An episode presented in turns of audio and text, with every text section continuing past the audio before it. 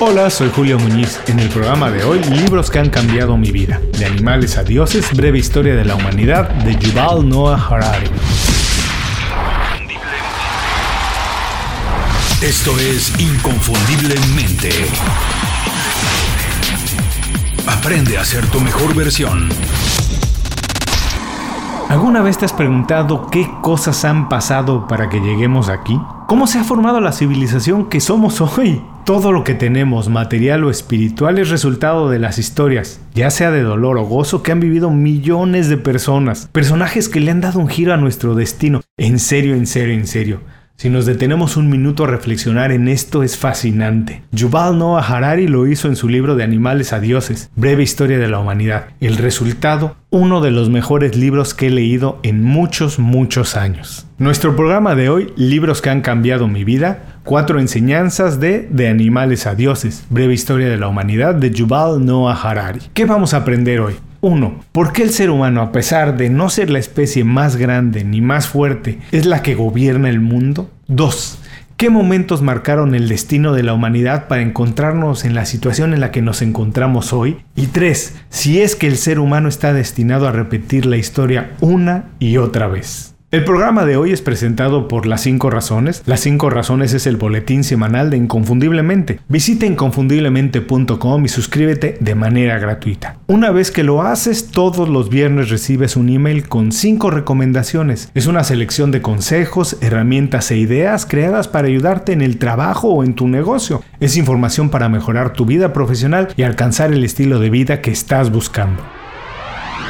Yuval Noah es una de las voces más relevantes de nuestros días. Historiador nacido en Israel, sus ideas y puntos de vista suelen levantar la ceja de propios y extraños. Su visión nunca, nunca es convencional, pero desde mi punto de vista siempre es convincente. Cuando Yuval habla de geopolítica, relaciones humanas, futuro del trabajo o el estado actual del neoliberalismo, yo recomiendo mucho escucharlo. Su libro de Animales a Dioses, Breve Historia de la Humanidad, es una visión completa de nuestra historia, utilizando elementos de sociología, antropología, política, biología y muchas disciplinas sociales más, intenta descifrar cómo llegamos a ser la especie dominante en la Tierra. Señala nuestras diferencias con otras especies y de manera provocadora y en muchos momentos entretenida, formula por qué, a pesar de que no somos el ser vivo más grande o más fuerte, nos encontramos a la cabeza de la cadena alimenticia. Publicado originalmente en 2015, estoy seguro que continuará vigente por mucho tiempo y ya verán por qué. Echa mano de eventos trascendentales como la formación de las naciones, las religiones, el origen de la política, la economía, la agricultura, el imperialismo y el capitalismo para explicar el presente e inspirarnos a ver el futuro.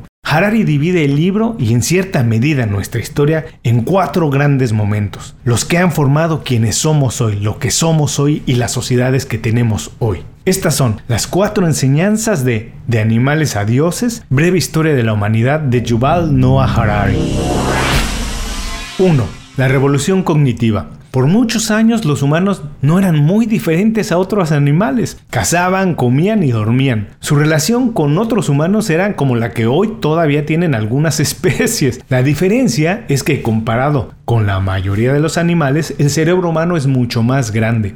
Curiosamente, un cerebro más grande era una debilidad. Su funcionamiento requería tanta energía como la misma que se necesitaba para la sobrevivencia. Fue hace 70.000 años que esos grandes cerebros empezaron a dar frutos. Exactamente no se sabe cómo, pero el humano empezó a crear herramientas que otros animales nunca habían podido crearlas por la forma de sus patas, de sus extremidades. Y debido a que los humanos nacemos de una manera prematura en términos sociales y de supervivencia, esto empezó a fortalecer los lazos entre los niños, los adultos y la tribu, un acto básico de sobrevivencia. En pocas palabras, la combinación de un cerebro grande, el desarrollo y empleo de herramientas, habilidades de aprendizaje superiores y una estructura social compleja, lo que cimentó el ascenso del hombre a la cima de la cadena alimenticia. Mi pregunta es, ¿qué tan diferente es hoy en día?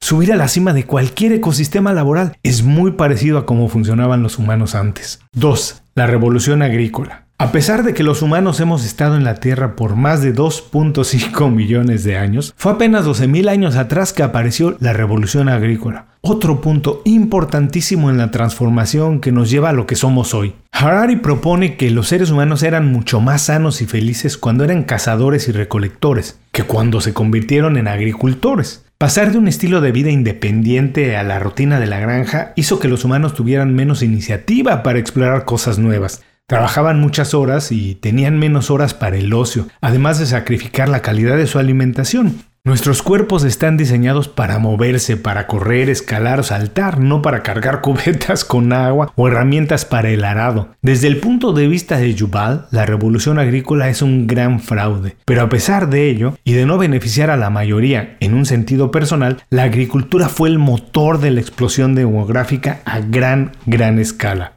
Esto suena todavía muy familiar o no. 3. La unificación de las civilizaciones. De acuerdo al autor, lo que diferencia definitivamente al Homo sapiens de cualquier otra especie es su capacidad de agruparse en grandes grupos. ¿Y qué es nuestra habilidad de creer en cosas que únicamente existen en nuestra imaginación, lo que nos permite formar dichas agrupaciones y colaborar en la búsqueda del progreso?